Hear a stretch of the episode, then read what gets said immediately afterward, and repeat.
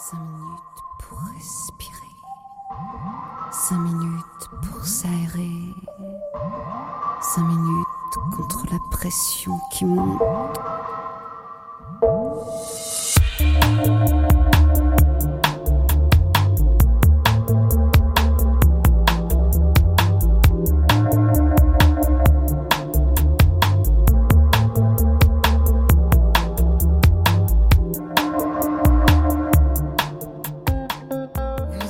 Aligre FM 93.1 dans Respiration.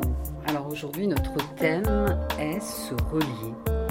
Je rencontre Martine Larba pour parler de son livre Relier corps et esprit, Taoïsme et philosophie indo-tibétaine, publié aux éditions Almora. J'ai illustré cette, cette émission et on commence par écouter Oh My Love de Rosemary Stanley et Dom Lanena. C'est extrait de l'album Birds on a Wire.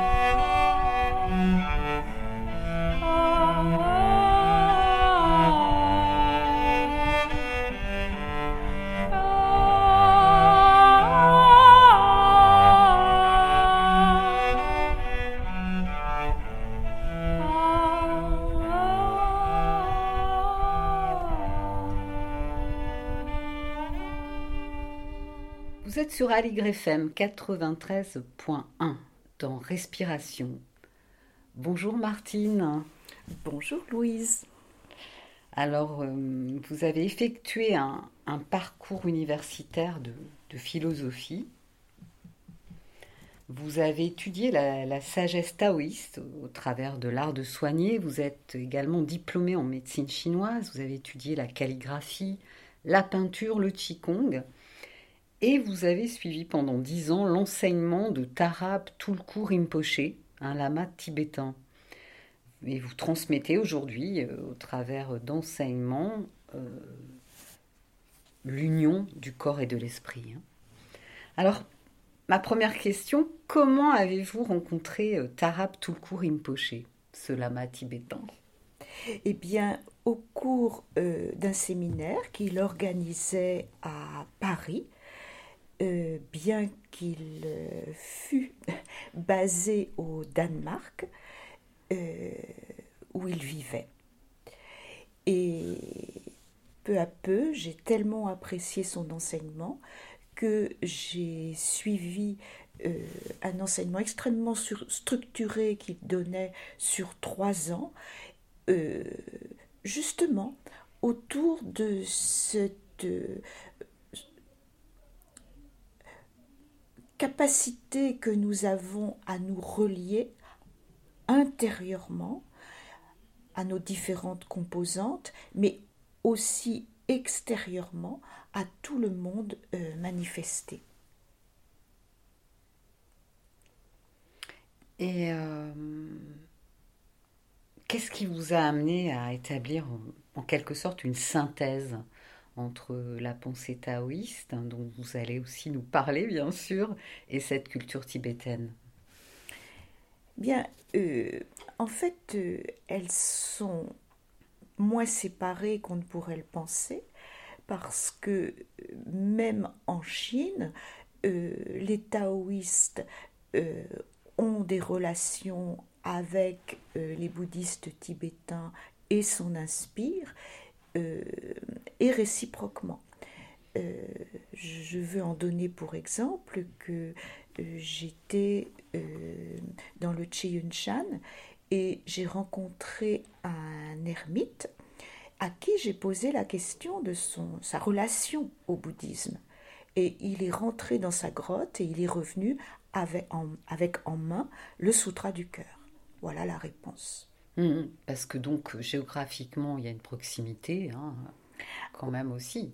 Enfin, la, la, Chine est très vaste. Oui.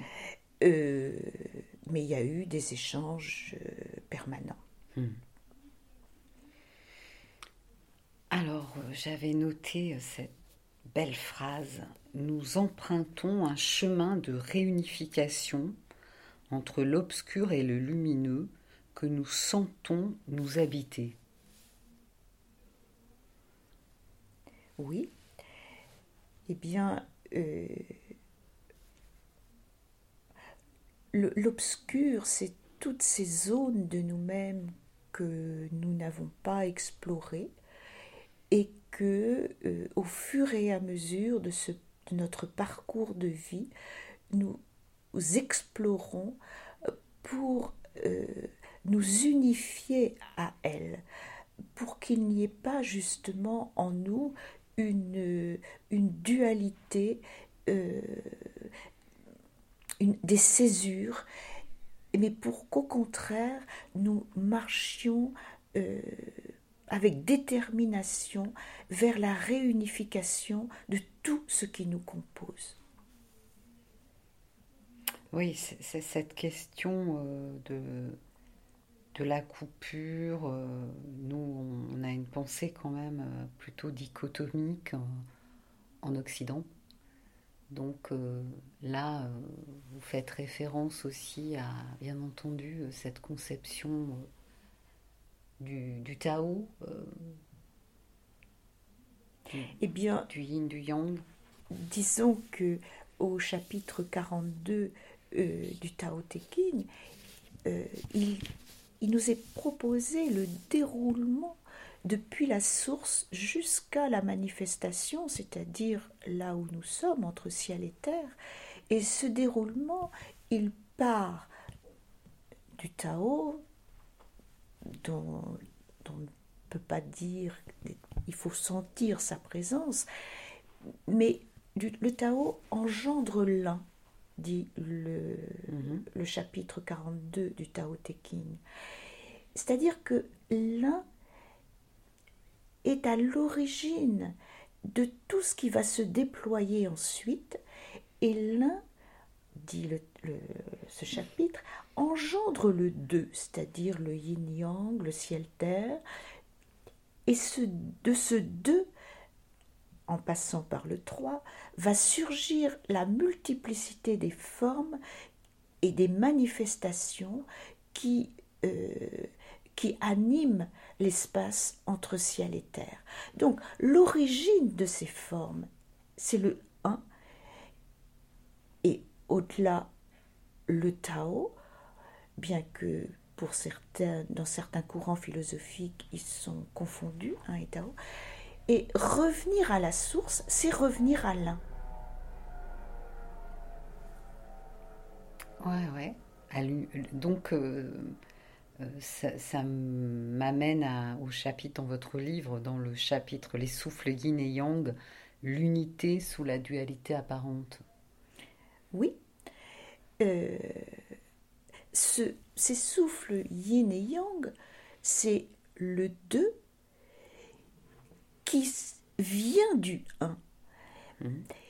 Et quand ils se rencontrent, ils reforment euh, des unités euh, éphémères, parce que ce sont des rencontres en transformation incessante, mais sous, sous cette dualité apparente, il y a toujours la présence de la source qui est là.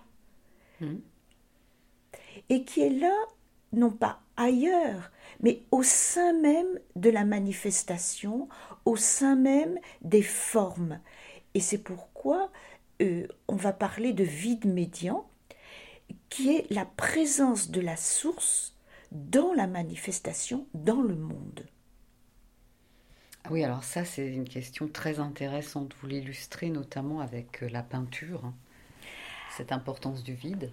Alors, euh, les peintures chinoises traditionnelles euh, donnent à voir la présence de ce vide au sein même des formes. Euh, pour ceux qui nous écoutent, je les invite à aller voir des peintures traditionnelles, à aller voir la dimension de l'espace vide dans le tableau, dans la peinture, euh, qui est très grande. Et parce que elle nous renvoie au vide de l'origine. Et dans l'esprit taoïste, le vide n'est pas un néant. Le vide est une potentialité d'où peut tout surgir.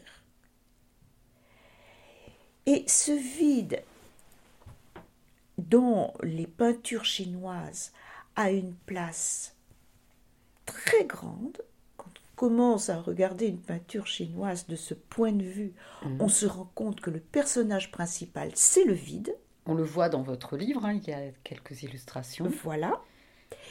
Et au sein même des formes, donc dans mon livre, euh, entre autres, j'ai euh, montré une, photographie d'une peinture de Reuilly-Fou, euh, une peinture de canard. Et je me souviens que, parce que j'ai été élève de Reuilly-Fou, il nous expliquait si le cou du canard est collé au corps, il n'y a plus de vie. Et là, il a laissé un espace entre le cou et le corps pour que le canard, disait-il, soit vivant.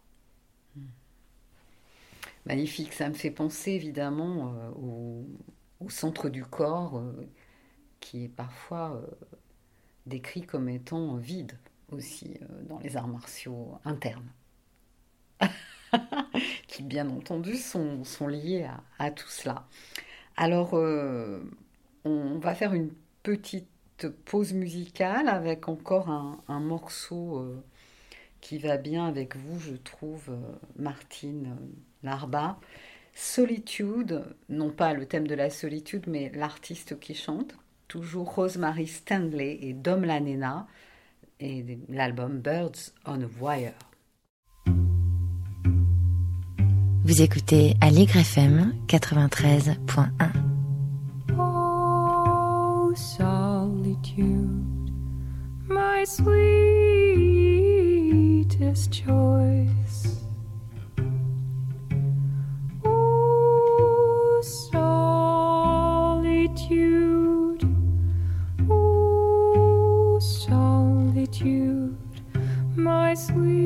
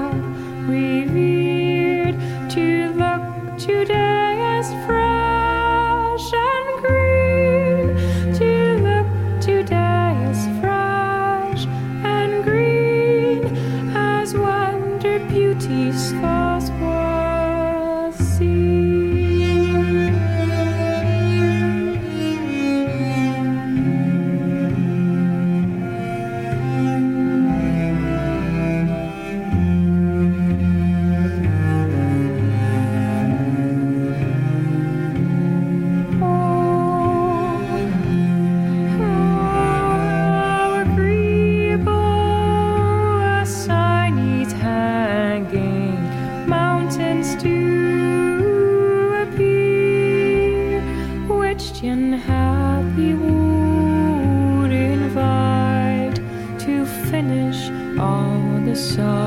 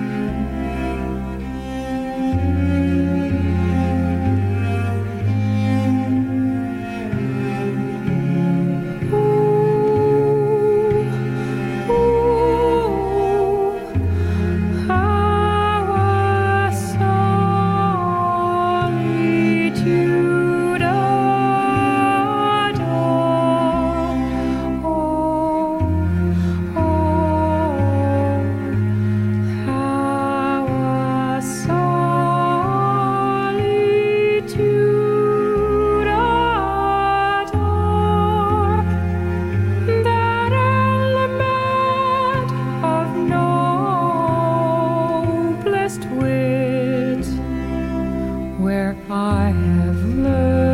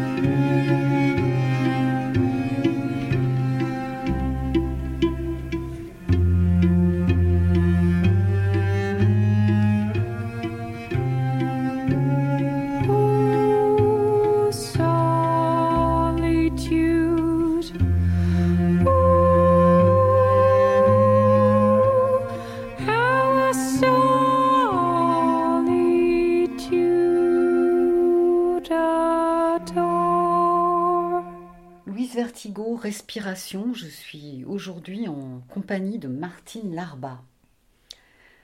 Alors Martine, euh, on parlait, euh, on parlait du vide. Euh, il y a énormément de choses dans votre livre. hein. On, peut, on va pas pouvoir parler de, tout, mais voilà ma question suivante est comment passer, alors comment passer de la dualité, du dualisme, à l'unité, plénitude? Je vous cite d'ailleurs. Comment s'y exercer? Bon, ben, c'est le travail d'une vie. Euh, et les, les traditions orientales, et notamment la taoïste et la bouddhiste tibétaine, euh, nous donnent beaucoup d'outils pour cela. Alors, dans la tradition taoïste, il y a notamment le, le, le travail sur le corps physique, le corps énergétique Mhm. et bien sûr l'esprit. Euh, pour ce qui est du corps physique et énergétique, alors on ne peut pas le séparer de l'esprit, hein, mais bon, euh, nous connaissons maintenant bien en Occident euh, l'apport du Qigong. Qigong, ça veut dire Kong, travail, Qi sur le Qi. Donc, c'est une il nous donne une, une opportunité de travailler sur euh, le rapport à notre corps physique et à notre corps énergétique. Aussi, bien sûr, à l'esprit. Alors, donc un outil important, on a l'outil de la méditation qui est pratiqué chez les taoïstes, qui est pratiqué chez les bouddhistes tibétains. Et peut-être que ces outils-là, ce qui est important de dire, c'est la manière dont on peut les utiliser. Et là, l'enseignement de Tarabtulku est très précieux. Non pas parce que ça n'a pas été dit par les taoïstes, mais c'est dit de façon très très particulièrement claire de mon point de vue chez Tarabtulku. C'est-à-dire que si on travaille sur le corps physique, il ne faut pas que le corps physique soit un objet à part. Il faut être un avec lui. Et comment être un avec lui En le ressentant? Et Tarabtulku nous dit, nous avons une capacité à ressentir spécifique du corps physique. De même pour la dimension énergétique. Ce, ce n'est pas quelque chose d'extérieur à nous, c'est quelque chose, c'est une dimension à laquelle euh, nous unifier. Et comment s'unifier Par le ressenti, et le ressenti énergétique, qui est un autre mode de ressentir. Quant à la dimension spirituelle, bien sûr, aussi, le travail d'unification, c'est un travail qui se fait par le ressenti et par le ressenti spirituel. Donc Tarabtulku nous indiquait que nous avons, je simplifie, trois types de ressentis et qu'il faut s'exercer à chacun des niveaux. C'est très fin en réalité. Et s'unifier ne peut passer que par le ressenti. Parce que si nous ne passons que par la volonté, que par le langage, nous serons toujours dans la dualité. Oui, donc euh, relier le, le corps et l'esprit, euh, c'est déjà euh, quelque chose qui, qui incarne ça en fait. hein. C'est le travail, c'est le travail que nous avons à faire dans cette vie.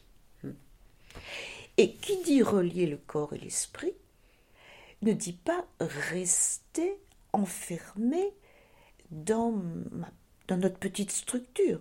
Ça- dès qu'on se relie, on se sent relié aussi à tous les autres êtres. Très bien. Alors, euh, vous parlez d'ailleurs euh, d'un sixième sens mental. Oui, alors ça, c'est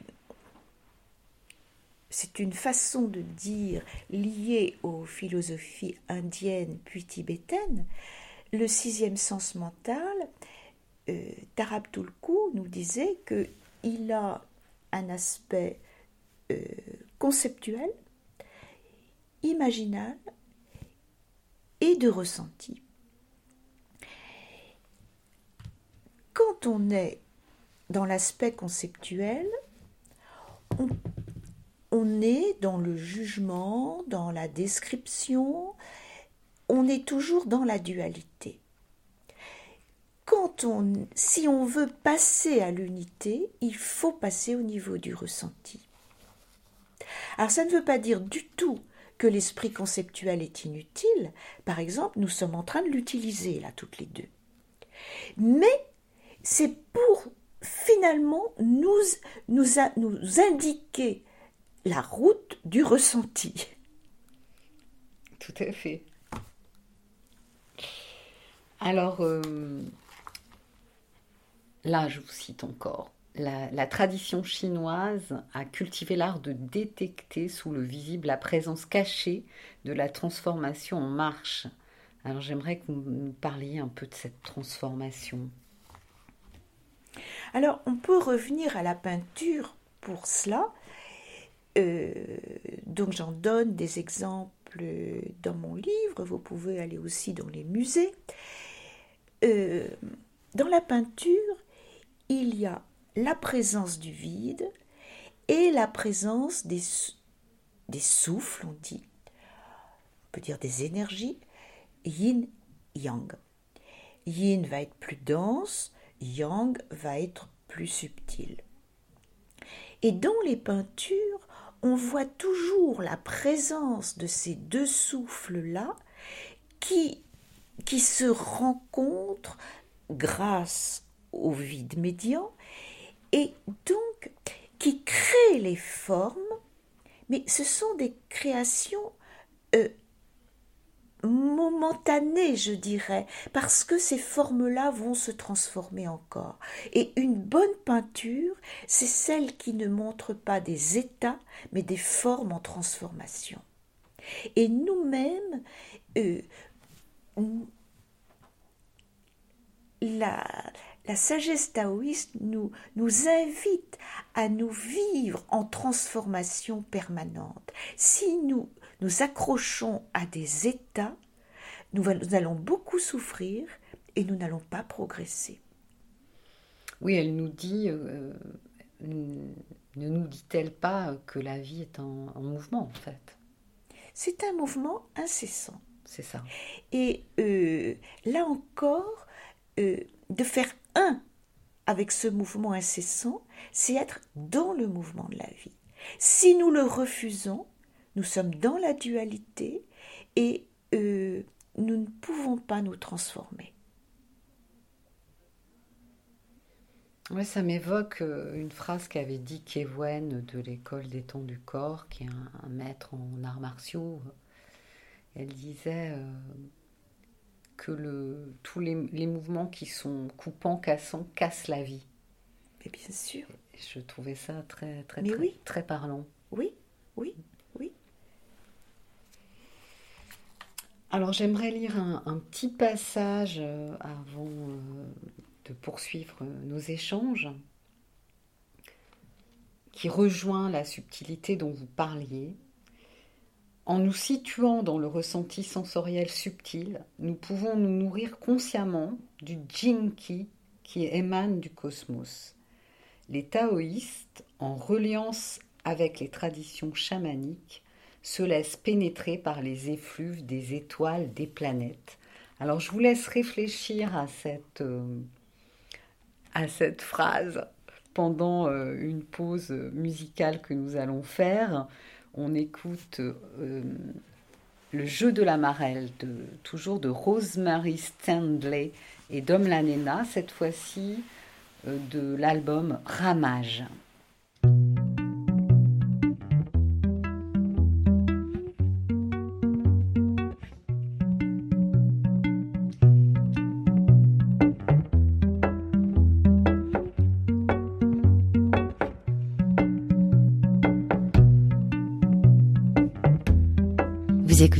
Allegre FM 93.1. Jogo da amarelinha e a vida quer durar. Tem um diamante no umbigo, cuidado, pode quebrar. Menina pequenininha, tonta de tanto chorar.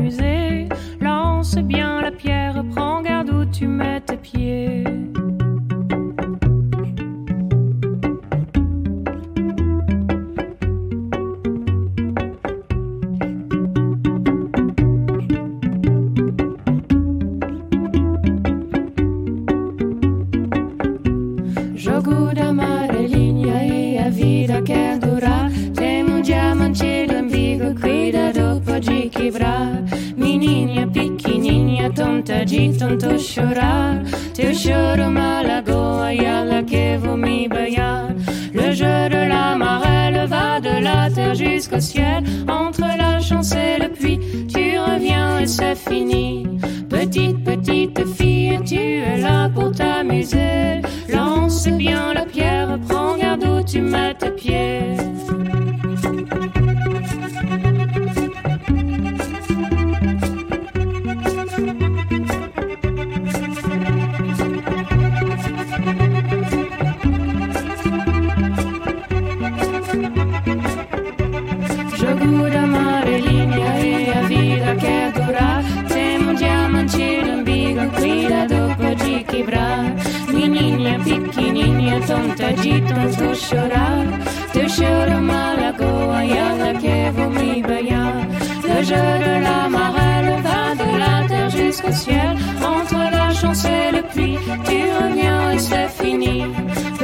Petite, fille, tu es là pour t'amuser.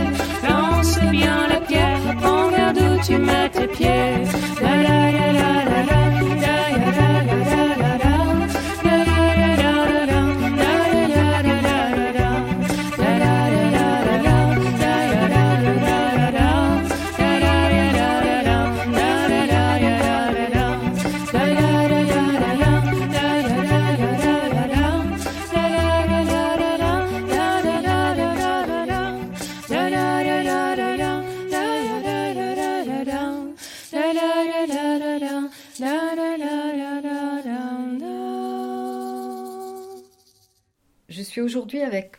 Martine Larba. Alors euh, Martine, on, reprend notre conversation. Et euh, donc j'avais lu cette phrase et je vous avais demandé d'y réfléchir. Oui, euh, en Occident, nous sommes accoutumés, bien que les choses changent, à ne considérer que la dimension matérielle du monde. Or, euh, le monde est fait, selon la tradition chinoise, de trois grandes dimensions, une dimension plus matérielle, une dimension énergétique et une dimension spirituelle. Et être en relation avec le monde, c'est être en relation avec ces trois dimensions-là. Et euh, c'est ce qu'on fait et que font les peuples chamaniques qui, euh, sous la matérialité, ressentent, ressenti énergétique, l'énergie et ressentent la dimension de l'esprit. Et nous, nous avons, vraiment, nous changerions le monde, et nous-mêmes pour commencer, si nous nous, orientions vers ce ressenti de la totalité des trois, des trois niveaux. Et euh, j'ai lu euh, dans Télérama euh, de la semaine prochaine euh, une phrase d'un d'un homme presbytérien qui dit que quand à, partir du moment, alors je ne cite pas la phrase exactement, où le christianisme a persécuté l'animisme, il s'est coupé de la nature gravement. Hmm. Et nous avons, selon moi, euh, intérêt à revenir à une vision, à une approche, à un ressenti du monde euh, qui réintègre les dimensions énergétiques et spirituelles de chaque être. Et euh, dans la citation que vous faisiez de mon livre, euh, vous rappeliez les étoiles. Les étoiles, pour un peuple chamanique, pour les Chinois taoïstes qui sont d'origine chamanique, pour les bouddhistes tibétains qui ont une origine chamanique forte, ce sont des êtres vivants. Et il faut, il faut vraiment que nous revenions à ça et que nous, nous, cessions euh, de croire que nous sommes les seuls êtres une dimension spirituelle dans le monde. Tout à fait. Alors, euh, vous écrivez également, euh, une part de nos peurs, de nos angoisses se nourrit de l'absence de centrage intérieur. Alors, comment développer cette conscience du centre? Alors, euh, déjà, à un niveau euh, bah, physique, forcément, hmm. se tenir correctement, les pieds au sol, le bassin bien posé, dans son centre de gravité, euh, dans une verticalité, si on peut, bien entendu. Mais aussi et surtout, je pensais à la dimension énergétique parce que euh, que ce soit chez les taoïstes ou les bouddhistes tibétains, euh, nous, nous sommes structurés d'abord au niveau d'une dimension énergétique, la dimension matérielle n'étant qu'une émanation, si je puis dire, ou une cristallisation de cette dimension énergétique. Et le premier axe autour duquel s'organise, selon ces traditions, l'embryon, c'est ce qu'on peut appeler l'axe central. Donc un axe énergétique qui continue à être notre axe central euh, au fur et à mesure de notre développement euh, de personnes humaines. Et il y a un art que qu'on cultive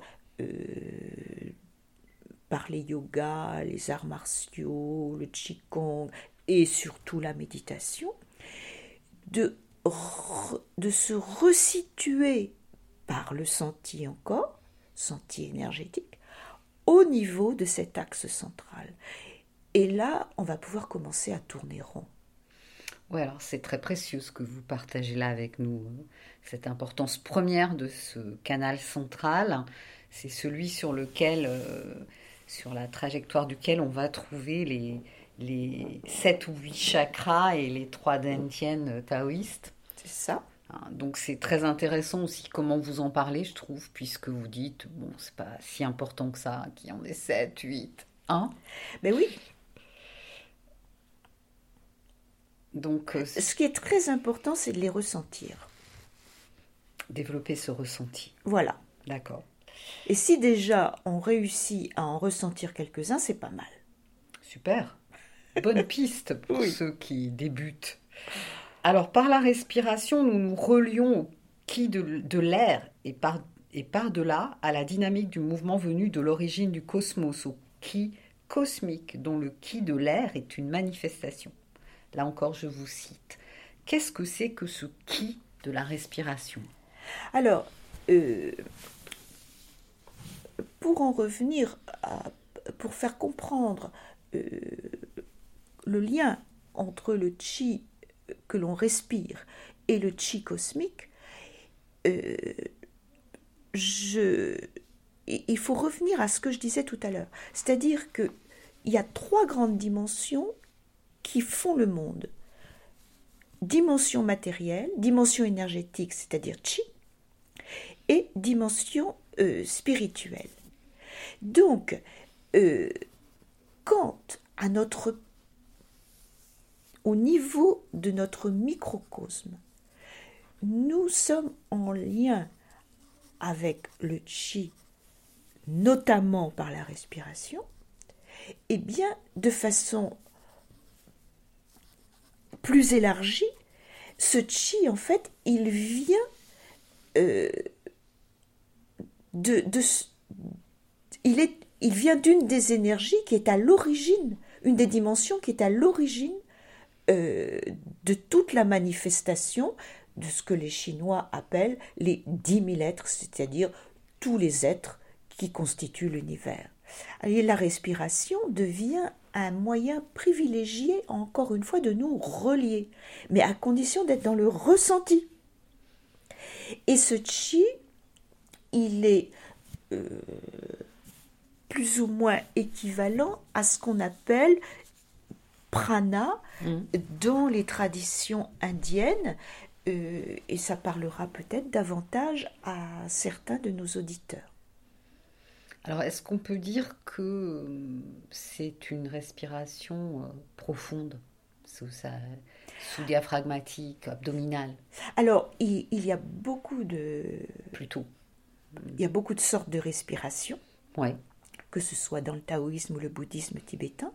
Et bien sûr, il y a, entre autres, cette respiration profonde et cette respiration qui amène le chi au niveau du bas-ventre, euh, puisque le, bas-ventre, euh, c'est euh, là que sont ce que les Chinois appellent les, les, énergies sources, les énergies qui nous constituent euh, qui nous ont été donnés à la naissance. Oui, on retrouve cette correspondance avec euh, le, le Dantien. Euh, c'est le Dantien inférieur. Voilà, le, le en japonais. C'est ça. Et sa communication avec Mingmen. C'est ça. Les reins, donc réservoir d'énergie vitale. C'est ça, oui. Alors Mingmen, c'est l'espace entre les reins. Mais les ah, reins l'espace entre les reins, et le champ de cinabre inférieur sont liés. Et euh, et Mingmen. C'est l'appareillage qui nous permet d'être en relation avec les énergies qui nous ont été données à la naissance et euh, qui nous accompagnent tout au long de notre vie et que euh, nous sommes priés de faire fructifier. Très bien. Alors, bah écoutez, Martine, c'est horriblement court cette émission parce que je mets de la musique pour la pensée ait le temps de se faire son chemin. De... Mais bon, voilà, comme ça, on va déguster ce qu'on a eu, et puis on se reverra certainement une autre fois.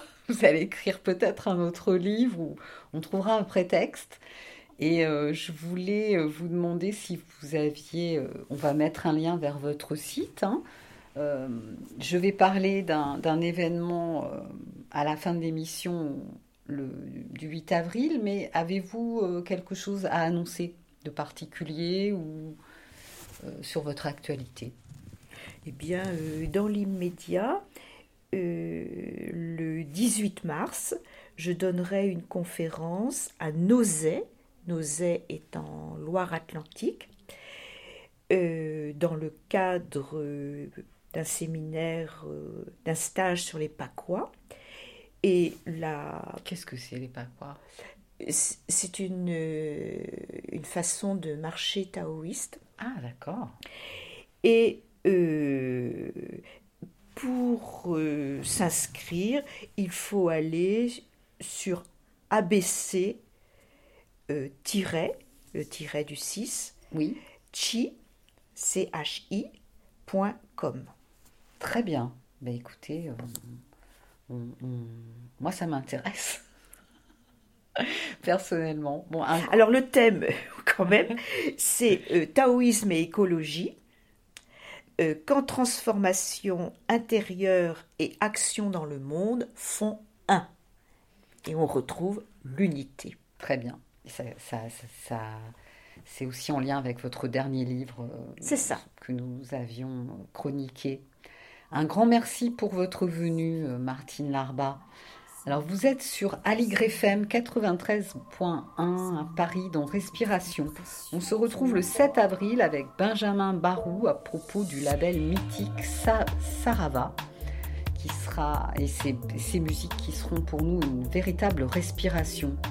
Alors, je vous parlais d'un événement où retrouver Martine Larba et où je serai également présente. C'est la journée du Tao au non-lieu à Joigny. Euh, ce sera le 8 avril sur le thème de écologie et transformation intérieure, des ateliers découvertes de Tai Chi et Qigong, ainsi qu'une exposition où seront proposées à partir de 11h. À 17h, je vous invite à une expérience La voix et le souffle avec mon guitariste. On va vous préparer à être dans une qualité particulière de réception pour euh, écouter la conférence de, de Martine Larba. Et puis, euh, j'interpréterai également avec Didier euh, mon nouvel album, Chevaucher le vent. À 18h, il y aura une conférence de Martine Larba, Écologie et transformation intérieure, sur ce thème donc. Et euh, on terminera la soirée par euh, une dédicace. Je vous souhaite une bonne journée, à, à très vite. Au revoir.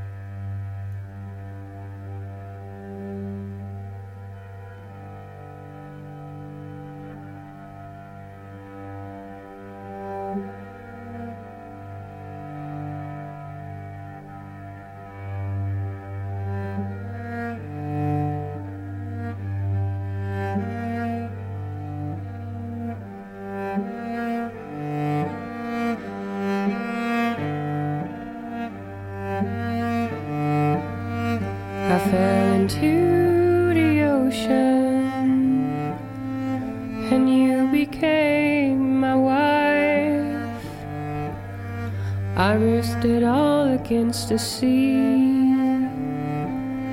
to have a better life.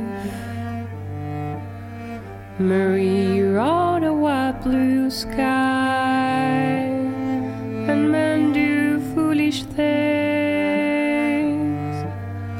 You turn kings into beggars, beggars into kings. Pretend that you owe me nothing, and all the world is green. We can bring back the old days again when all the world is green. The face forgives the mirror, the warm forgives Question begs the answers. Will you forgive me somehow? Maybe when our story's over, we'll go where it's always spring. The band is playing our song again, and all the world is green. Pretend